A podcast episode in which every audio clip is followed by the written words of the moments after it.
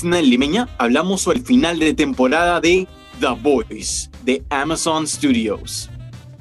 Hola, hola a todos, ¿cómo están? Bienvenidos una vez más. Esto es Cine a la Limeña. Yo soy Sergio. Yo soy Francisco. Bienvenidos al capítulo número 13. Ya han pasado bastante tiempo desde el último y creo que hemos avanzado bastante, ¿no? Desde el primer capítulo, Francisco. Sí. ¿Cómo estás? ¿Con un nuevo look? ¿Relajado? Gracias, gracias. Tenía que cortarme el pelo para una entrevista, para la chamba. Eh, pero todo bien, ¿qué tal? Qué bueno verte salvo y sano.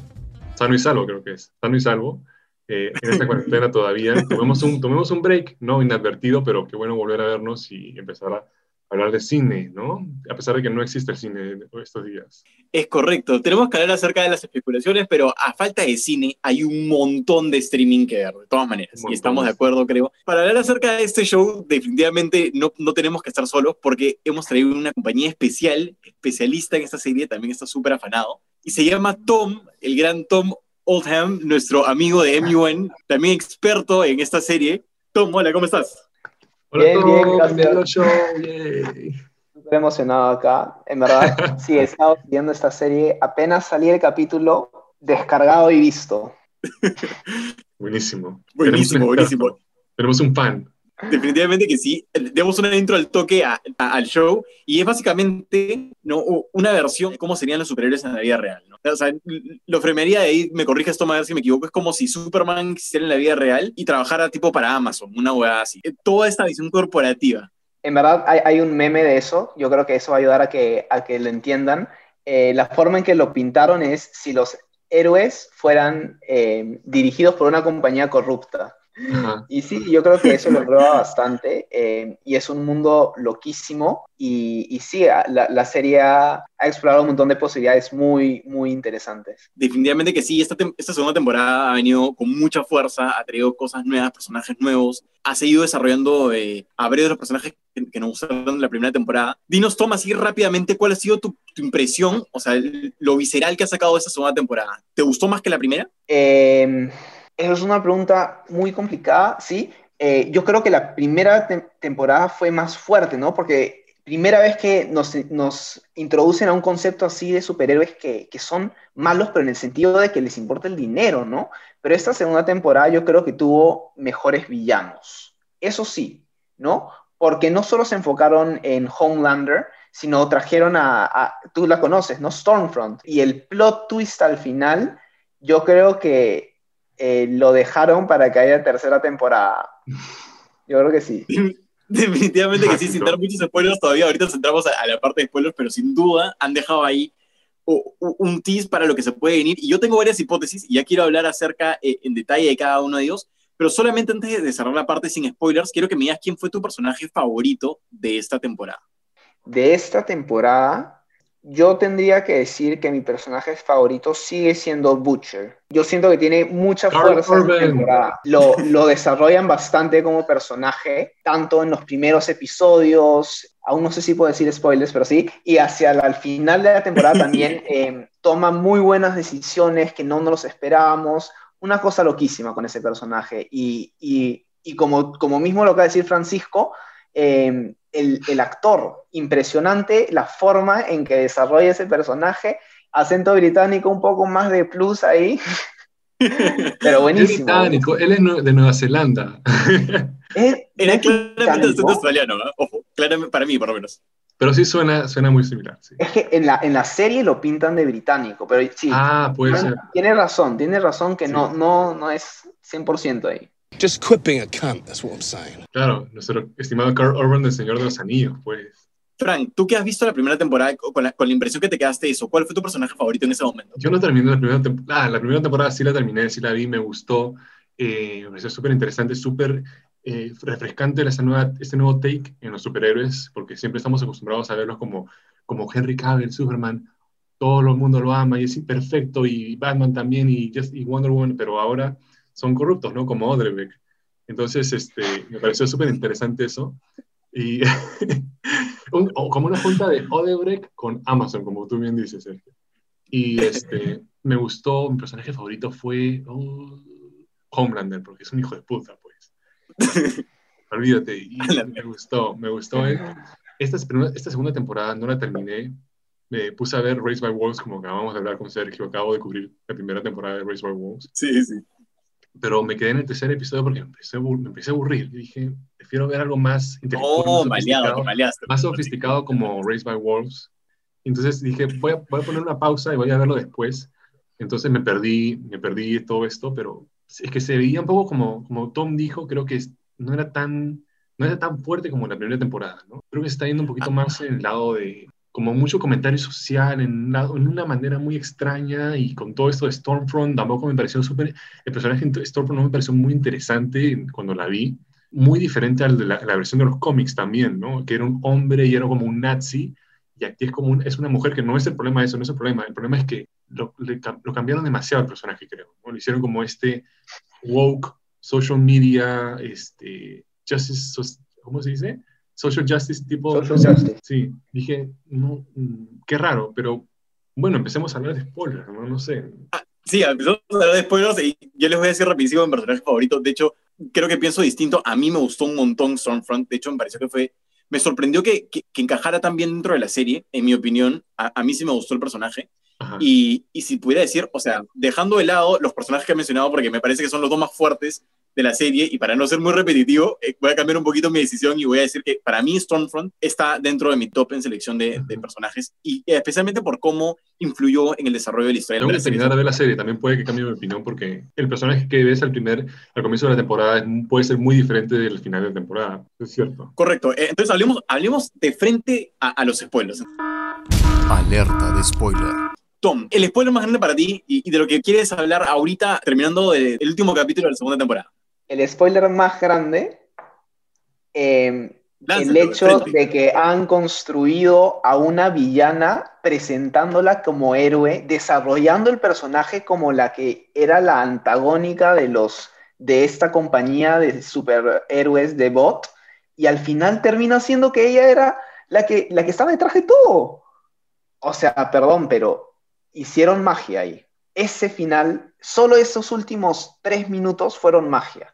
¿Por qué? ¿Y por qué te lo digo? Porque este tema de que el chico, el hijo de Homelander, sea el que mate a, Stormfront, porque bueno, no sabemos si está muerto, ¿no? Pero el que le haya descuartizado, eso yo sí lo vi venir, desde el comienzo del capítulo. Lo vi venir y, es lo caso, ¿no? Ese tipo de cosas que tú, alguien que ya ve bastantes series, empieza a ver esto y dice, uy, ya, esto va a pasar, la firmo, ¿no? Eh, pero esto, como te digo, este es mega spoiler, no lo vi venir ni, ni por ningún lado y me sorprendió.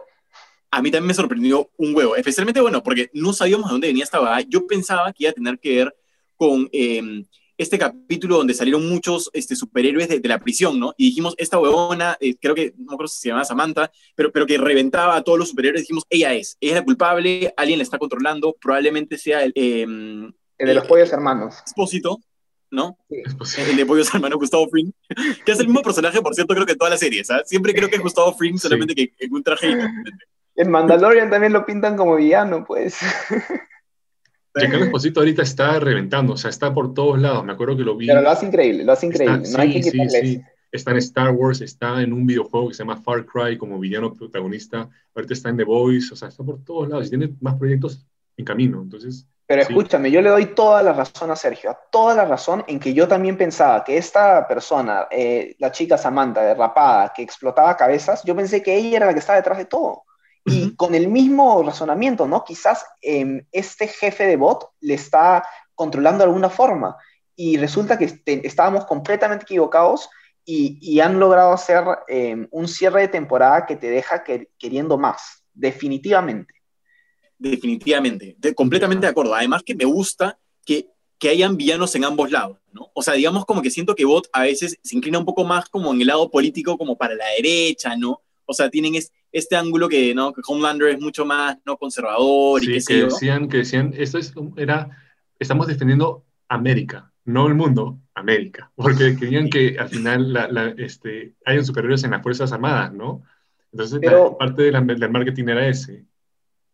Quizás esa es una pregunta interesante, eh, Sergio, me encantaría saber qué piensas eh, y un poco explica lo que, la duda de Fran, ¿no? Porque en la serie, ahora que podemos decir spoilers, eh, Stormfront sí es super nazi, ¿no? Pero yo siento que, no sé, quizás em, intentaron, fueron un poco muy lejos con esta personalidad de, de supremacista blanca a favor de los nazis, no sé qué. Eh, yo siento que en, cierta, en ciertas partes de, de estos últimos capítulos era, se, se, notaba forzado. No sé cómo lo sentiste tú, cómo interpretaron estos aspectos. Yo creo que lo llevaron muy al extremo y creo que la revelación de que era nazi del último capítulo no sorprendió absolutamente a nadie. Y eso creo fue, que lo debieron hacer en la mitad de la temporada. ¿En serio? Sí. o, o, sea, eh, a, a, mí me hubiera gustado que la revelación del último capítulo fuera más bien lo, lo, del avión, que ya lo habían construido hace bastante tiempo, ¿no? Y que eso fuera lo que saliera y que, digamos, desestabilizara la situación. Ahora, claro que eso cambia bastante, pero eh, eh, me pareció que lo de Stormfront fue, fue, muy débil, habiendo, habiendo, creo, desde mi perspectiva por lo menos, habiendo construido un personaje bastante bueno en toda la primera mitad de la segunda temporada, ¿no? O sea, la establecieron bien, afectaba la historia, conectó muy bien con, con este Homelander, o sea, las escenas entre ellos dos eran como candentes, sí. pero al mismo tiempo era como, ah, era o sea, un juego. Me acuerdo que vi la introducción de, de, eh, de Stormfront con Homelander y, y, me pareció que se, se, hay una muy buena química porque se, se odiaban, o sea, él, él, odiaba a ella y él como, ella como que no le importaba un carajo. Él. Entonces me pareció muy chévere. Escúchame, yo creo que a eso va un poco lo que dice Sergio, el hecho de que primero la introdujeron como esta competencia de Homelander por la popularidad sí. del, del, del, todos los americanos, pero después... Uh -huh al parecer estaba del lado de Homelander y terminaron siendo amantes, aliados, eh, luchando juntos, se robaron al hijo, hicieron todo esto. Y, sí, o sea, eh, en verdad, lo que dice Sergio, eh, haber construido tan bien a un personaje para darle ese fin, quizás deja un par de dudas, ¿no? Espero que no sea el final de, de Stormfront y que digamos que se, se pueda reivindicar de alguna manera en una próxima temporada. No me sorprendería que lo dejen ahí tampoco, eh, pero no fue, no fue el mejor final para este ¿Qué pasó con tipo The Deep, que, estaban, que le estaba creo, jalando como un culto o un tipo de grupo raro, como religioso, no me acuerdo? Que, de, Hablemos de The Deep, porque para mí la parte más débil de esta segunda temporada fue la línea de The Deep. O sea, te juro que siento que estuvo por las puras. Más, me, más interesante me pareció cuando... Una ballena. Por cierto, que fue mi, mi, creo que uno de mis, mis, mis capítulos favoritos, cuando hubo esta batalla en el mar y se estrelló contra la ballena, pero tranquilamente pudiese tener eso sin, sin toda su historia y, y, su reivindicación, que me pareció que estuvo por las puras. Esa es mi opinión, no sé qué piensas, Tom. No, escúchame, eh, el hecho de que hayan hecho toda esta historia, hayan gastado minutos de, de cada capítulo en ella, para que al final hayan metido a A-Train de vuelta a los Seven, es como que para qué me hicieron todo este arco de Dadip que se había vuelto, que se casó, hizo no sé qué, eh, para que de la nada sea A-Train el que regresa, porque A-Train tam también, perdón, pero esa temporada ha estado ausente, no desarrolló personaje, no hubo profundidad, como en, en la primera temporada se, le, se vio un lado diferente de A-Train, que esta temporada ha estado ausente, ¿no? Entonces, eh, me pareció rara esas últimas decisiones, quizás eh, lo han hecho con algo en mente para continuar la historia en la tercera temporada, o quizás fueron otras razones, pero sí, ahí tienes completamente la razón, hay algo raro ahí. Le hicieron, eh, le hicieron un John Boyega en Star Wars, así. eso es lo que me acuerdo que, lo que me acuerdo de los tres primeros episodios fue eso, ¿no? Que tipo estaban en el mismo lugar en el que estaba la temporada pasada, que estaba como que lo votaron y entonces tuvo que, estaba tratando de volver y encontrar su, como que su, su motivo, su purpose, y dije, ok, okay, okay. no importa, claro. métete a la piscina y empieza a nadar, haz algo chévere, no sé, y nada que ver. Entonces, me, me interesaba, me, lo que más, más, me interesaba en, este, en esta temporada, de lo poco que vi, fue Homelander con su hijito, porque hicieron un casting, un nuevo casting del Chivolo. No es el mismo que estaba en la última temporada del último episodio, sino que eh, este, hicieron un casting de un actor, un niño actor, pero verdaderamente actor, o sea, como un child actor, ¿no? Porque parece, entonces dije, ah, entonces este chivolo va a estar más involucrado, va a ser una parte importante esta, esta temporada. Y, y, eso me pareció interesante, esta relación, porque la madre no quería que este, desarrolle sus poderes y él decía, y él sí, y él lo empujó del techo en un momento y el chivolo cayó, cayó de cara y se enojó, ¿no? Y empezó así como que... Ese momento dije, oye, ¿y si lo mató? Así que quizás no había este, heredado los poderes del papá y lo empujó y dije, oye, oye, puede que haya muerto porque no se, no se movía el chivolo. Pero después, no, no evidentemente, se, sí, y tenía los ojos rojos, ¿no? Entonces, sí. Después el, el Jack, Jack Quaid también me parece interesante. Pero, pero, me parece súper interesante lo que dices porque a mí me gustó mucho la arca del personaje de Homelander vinculada a la de su hijo. Y creo que sí. Homelander nuevamente se perfila como un personaje súper sofisticado. Y yo quitaría, salvo el último capítulo, me parece que su arca se desarrolló de manera espectacular esta temporada. Qué bueno. No, sé qué pensaste ahí tú, Tom. Sí, definitivamente, en verdad, eh, Homelander ha empezado la, empezó la segunda temporada como terminó la primera, ¿no? Siendo como Fran lo recuerda, ¿no? Este patriótico eh, y, y, siempre explicaban por qué, ¿no? Esta persona, este superhéroe que fue criado solo por doctores, casi como una, una, una rata de laboratorio, ¿no? Eh, y es justamente eso lo que la mamá de, de este chico quiere impedir, pero bueno, llega Homelander con el incentivo de Stormfront también, que ahora se quiere presentar como la mamá de este chico, eh, y, y genera este conflicto con, con, la real madre, ¿no?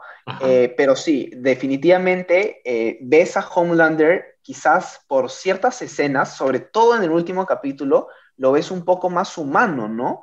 Como cuando lleva al chico a, a, este parque, a este food court, de bot, eh, o por ejemplo cuando le, intenta enseñar y le dice yo también tuve una, una, niñez difícil, eh, no fue fácil integrarme en la sociedad, intenta, o, sea, lo es humano, cosa que no pasó en ningún momento en la primera temporada. Sí, y me pareció interesante porque él decía, o sea, vas a encontrar, esos poderes van a salir de ti de una manera u otra. Es mejor que te enseñe cómo manejarlos. El papá, el Homelander decía, ¿no? a, enseñarte cómo usarlos y, cómo controlarlos. Y la mamá decía, no, ignora, ignora que tienes poderes. O sea, me pareció una, una pregunta muy interesante, o sea, ¿qué hacer en esa situación, no? Yo estaba ahí con Homelander porque decía, obviamente, o sea, si es una parte de ti, no puedes ocultarla como la mamá quería. Entonces yo estaba con la mamá en ese momento, entonces me pareció una muy interesante como que posición para la audiencia estar de con Homelander en ese aspecto, ¿no? Aparte de las cosas que hace Homelander, que son lo casas que como, como como no hay, como este, dejar que la, gente en un avión muera en la primera temporada, ¿te acuerdas esa escena? En la que literal... brutal, brutal. Así, uh", era como que, chao. Entonces, y creo que muy complejo. No, no, no, lo, lo, que iba a decir es complementar lo que decías. Creo que e, ese recuerdo de la primera temporada a mí, a mí me marcó un montón y, y también el momento en el cual eh, Homelander en esta se lleva al hijo, ¿no? Y, y, y es eh, e, ese, ese no importarle el resto y querer su propio, su propio bien. Claro. Eh, me, marcó mucho, ¿no? Entonces esta evolución a mí personalmente me costó bastante ver cómo Homelander se volvía más humano y, creo que yo le creo a toda la historia, pero la decisión que toma al final, eh, en este último capítulo de, dejar un poco a Butcher con el hijo, sí. ya me pareció estirar mucho, ¿no? O sea, sentía que ese no era una decisión que tomaría Homelander y que Homelander más bien eh, los hubiera matado en ese momento, hubiera hecho algo y se hubiera llevado a su hijo para seguir enseñándole. Mm, mm, no, sé cómo lo sentiste. Problemas de lógica, ¿no? Problemas de lógica. Hablando de, de, Butcher, ¿qué tal? O sea, porque ustedes vieron toda la temporada, yo no. ¿Qué tal estuvieron The Boys, no? O sea, esa, esa, ese crew, ¿no? Con Huey, con The Butcher y la chica. Que al final me vi que se estaban enamorando el francés, el chico francés de la chica asiática, y no sé por qué. La chica asiática tenía un hermano ahí o un primo que libera, no sé, qué pasó. ¿Qué, qué opinaron? El hermano. Claro, pues eso pasó al comienzo de la segunda temporada. Eh, estaban tracking al hermano con todo este arco de los superterroristas, eh, que Homelander los denominó supervillanos, supervillanos. Y, y, claro, pues Stormfront fue la que mató al hermano de, de esta chica por la que Frenchy tiene sentimientos, ¿no? Eh, y también, eh, no sé si estás de acuerdo conmigo, Sergio, ahí también hay un arco que intentan desarrollar entre Frenchy y esta chica, que, termina, culmina en, ella eventualmente abriéndose y enseñándole un poco de su, lenguaje de señas personal que solo ella conocía y su hermano conocía y nadie más, ¿no? Entonces, sí hay un, poco de desarrollo. Yo creo que Mother's Milk lo dejan ahí, es un, pero siempre ha sido un personaje contundente, self-sufficient, diría yo. Eh, y eventualmente, claro, el último capítulo lo reúnen con su familia, ¿no? Para, para dejar el cherry ahí. Eh, no sé qué, quizás tú, Sergio, nos puedes igual hablar un poco de ellos y de Huey sobre todo. Eh, Huey es súper curioso porque eh, creo que esta temporada estuvo, sentí que estuvo por momentos y no estuvo. ¿no? O sea, como que al, al final toda la primera temporada fue sobre él, ¿no? Entonces al final de la primera temporada te quedas con una idea de, más o menos qué es lo que quiere, ¿no? Y inicia esta segunda temporada con su relación con, con Starlight y siento que poco a poco Huey comenzó a, a, crecer, a tomar esa independencia, a agarrar un poco más de poder, ¿no? Y creo que en ese momento, cuando ya agarró poder, la serie también lo dejó ir y, y, y, por lo menos siento que se alejó un poquito de su historia para concentrarse un poco más en, en, en Homelander, en la parte de Butcher, ¿no? Y en el desarrollo de ese personaje.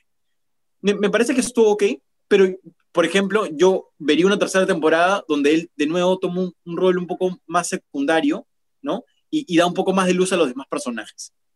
Mm, me pareció, me pareció que su, su, su arco. ¿Qué tal, especialmente porque estuvo conectado a Starlight. Y, a Starlight la, vi más poderosa. ¿Qué tal la acción, la violencia, de gore, la sangre, todo eso, que es icónico pues en The Boys en la primera temporada?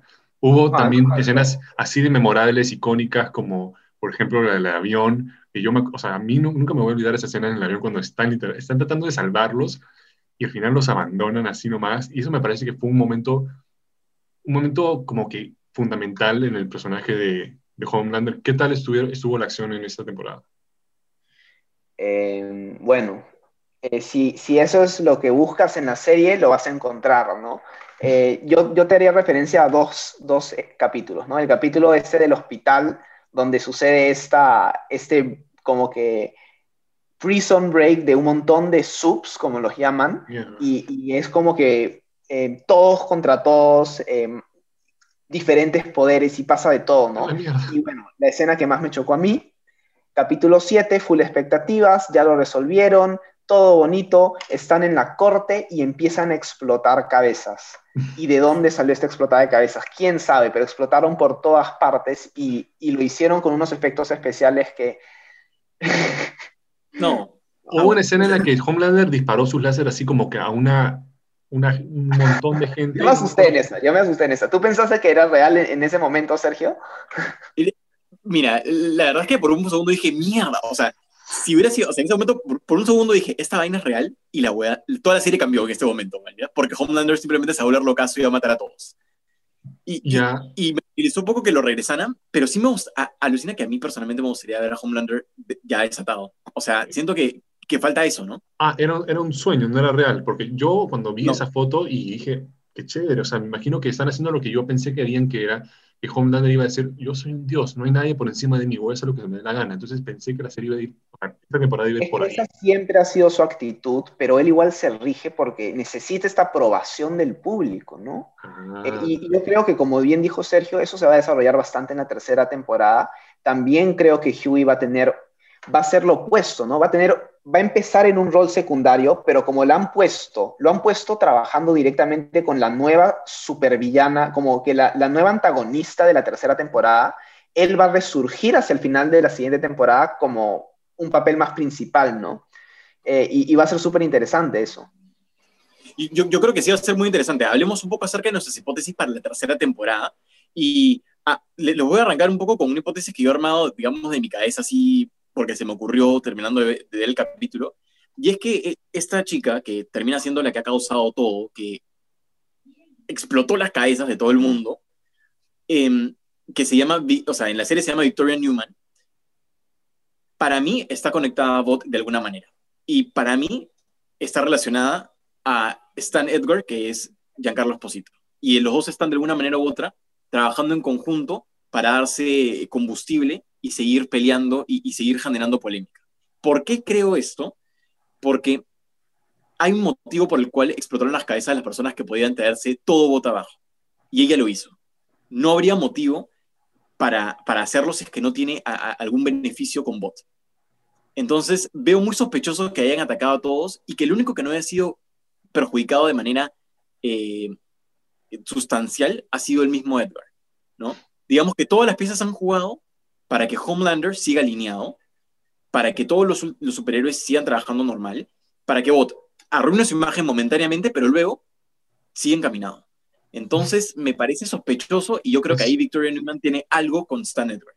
¿Cuáles son tus expectativas para la siguiente temporada, Tom? Eh, en verdad, yo también he pensado un poco en, en, ese arco que tú mencionaste. Yo inicialmente pensaba, ok, están relacionados, pero no en la misma agenda pero quizás con la explicación que, que, has dado, yo sí te creería. Yo sí te creería por el tema ya de, la eh, cuando explotaron las cabezas, ¿no?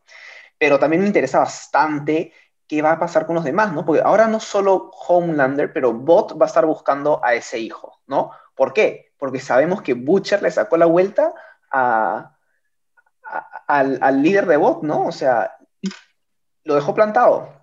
Entonces, eso va a ser, yo creo, una parte importante. Y también esta institucionalización de los de The Boys, que van a empezar a trabajar como un equipo ya legalmente, por así decirlo, igual como que con sus, siempre sin limitaciones en cuanto a qué hagan.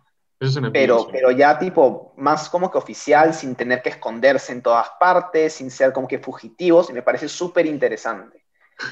The Boys son como Ice. Y, creo que esa institucionalización que decía eh, va a ser parte central de la, de la, tercera temporada. Y estoy seguro que por ahí va a haber algo que va a salir mal y que va a hacer que, que un poco esa institucionalización se caiga un poco abajo y le dé un poco de ventaja a Bot y vamos a ver e, esa dinámica a lo largo de la tercera temporada. Esa, es por lo menos es mi expectativa. Qué, em, ¿Qué, sentiste de, de, la muerte de la madre y, o sea, ¿quién, ¿quién crees que puede ser la siguiente víctima en la, en la tercera temporada, no? Porque yo, yo, creo que siempre es común eh, eventualmente matar a uno de estos personajes que tú esperas que, que, vivan para siempre, ¿no? O sea, obviamente no, no a nivel Game of Thrones en sus primeras temporadas, pero, pero algo por ahí, ¿no? Butcher. Eh, Butcher. No, no, no, Butcher no se puede, no. Muchos, lo matan y se cara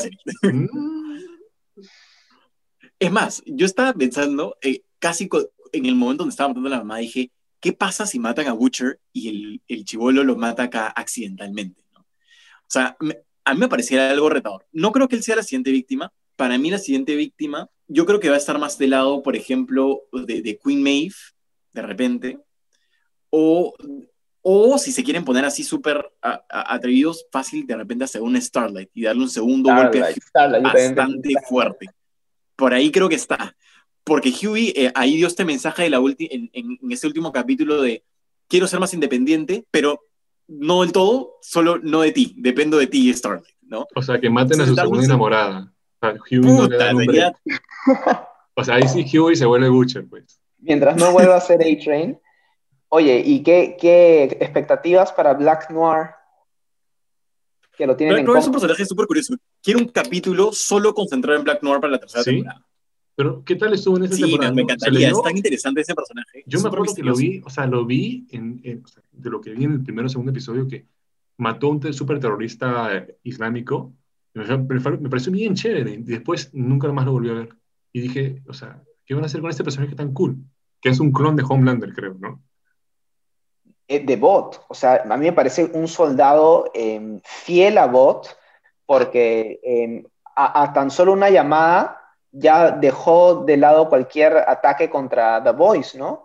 Eh, y sí, o sea, Fran sí tuvo un poquito más de, de, protagonismo comparado a la primera temporada en esta segunda. Estuvo persiguiendo a Butcher y lo siguió hasta la casa de, de su tía, si no me equivoco. Es que es como Batman ese personaje, me gusta porque es súper Batman.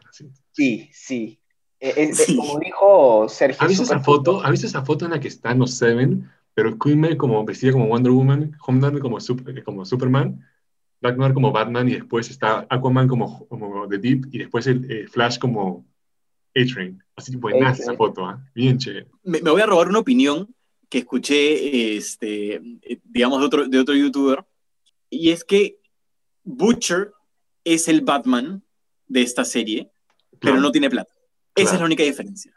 y, que me parece súper paja, porque siento que para, para mí Butcher es la contraposición de Homelander, incluso pudiendo llegar a ser hasta tan cruel como Homelander, de ser tan egoísta, de haber intentado siquiera hacer un trato con Bot para entregar al hijo de su esposa. Esa huevada a mí me pareció bajísimo, o sea, habla de la construcción del personaje que al final no lo había hecho, pero, pero me lo veía venir. O sea, eh, Butcher era un hijo de puta que no creía en nadie. Obvio. Para mí eso ha sido claro desde, desde, desde, el primer episodio de la primera temporada que lo vi. Dije, este pata es capaz de hacer cualquier cosa. Y eso me gusta porque, tipo, es, es justamente, o sea, lo que, lo que me, me, parece interesante del show es que no solamente muestra a los superhéroes en esta luz de que son, son, son manipulados por una corporación y no son eh, no es todo blanco y negro, sino que también hacen cosas muy cuestionables, sino también el lado, o sea, lo, eh, ¿cómo se dice? Los extremos, pues los extremos, ¿no? Y el otro extremo de este, este tipo de freedom fighter, por decir, ¿no? Que es Butcher, que trata de, de destruir esta institución. Entonces, este, me parece súper interesante. Espero que hagan más cosas más interesantes en la tercera temporada. Que sabemos, tenemos una fecha todavía, ¿no? Ni siquiera han empezado a... Me, me parece que no, creo que todavía no han empezado a grabar.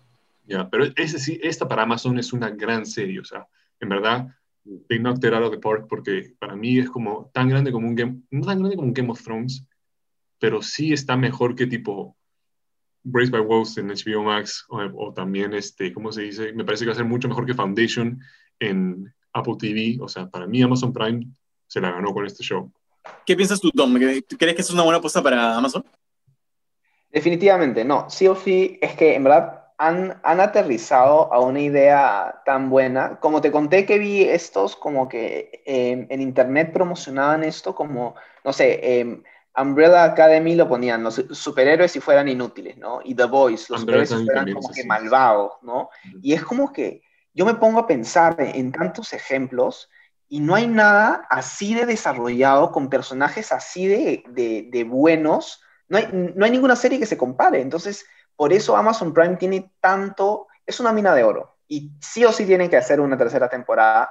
Yo creo aún que no hay suficiente gente que se ha enterado de esto, eso sí, pero, pero sí, de acuerdo completamente con eso. Van a hacer un spin-off.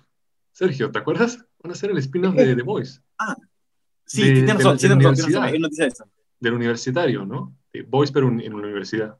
¿Has escuchado? nunca lo, no He escuchado un spin-off, no, no sabía si, si lo de la universidad. Sí, a, lo, Sky High de Disney, ¿no? así? Es oficial, sí, que van a hacer un spin-off de The Voice basado en la, una universidad de superhéroes. Y, y, me parece que eso también va, va, a venir, ¿no? Que me parece también interesante, tipo, ¿te imaginas un campus así lleno de superhéroes? Claro, porque o sea, se, se, se, se hacen en un laboratorio, se les cría y después me imagino que tienen que pasar por un proceso de de educación, no de... Socialización, ¿no? Introducción a la, sociedad y a las relaciones internacionales. ¿Qué pasa ahí? Y nos han dado eso con el laboratorio, ¿no? O sea, con esa escena, mejor dicho, en, este, este como que hospital o qué sé yo, donde, estaban todos los, subs. O sea, te dan esa onda. Por, ahí podría ir la historia, sí, tienes toda Sí, sí, creo que ahí es. sí, sí, esa, esa, esa, fue la noticia que salió hace unos, unas semanas, creo. Fran, y esa noticia decía que es tipo en el mismo mundo de esto o es como, es como que una idea aparte. Sí, tengo entendido que es en el mismo mundo de The Voice. No tendría sentido hacerlo. Buenísima la idea. Y yo creo que ambas series podrían funcionar sin robarse el spotlight una de otra.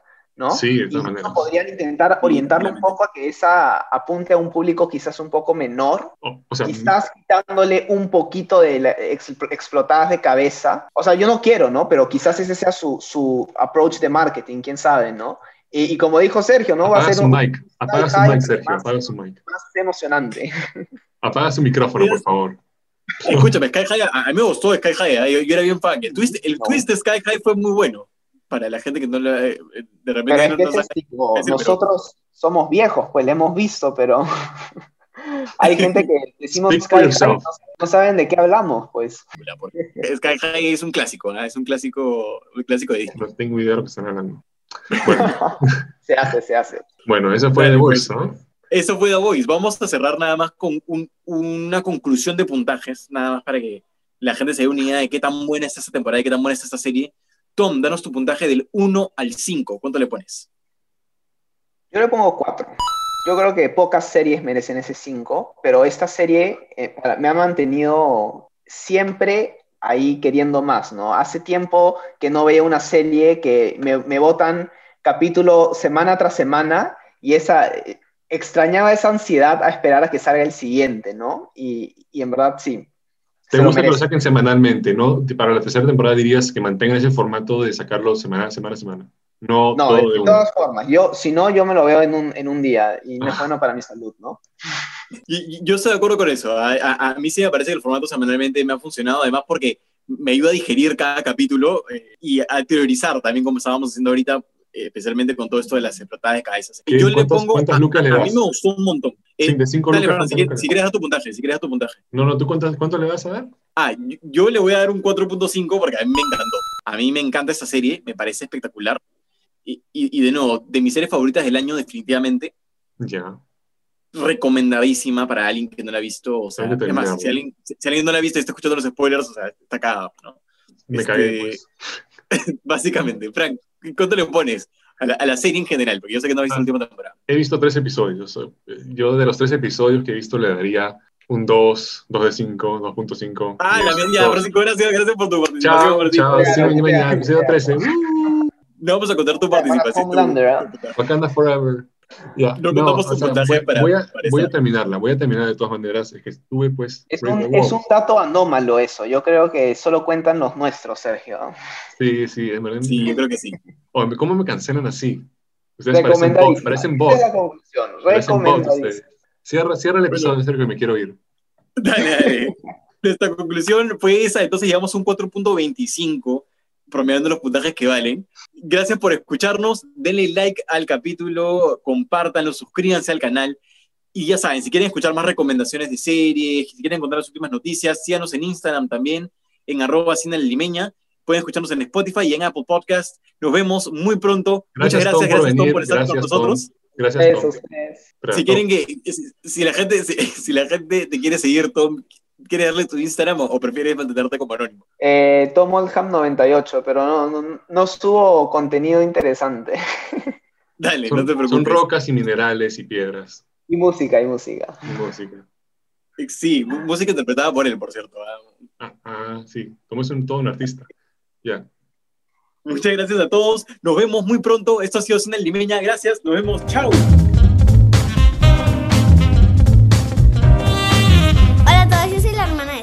Y quiero que se suscriban a su canal, le den like y que lo sigan en Instagram. Bueno, bye.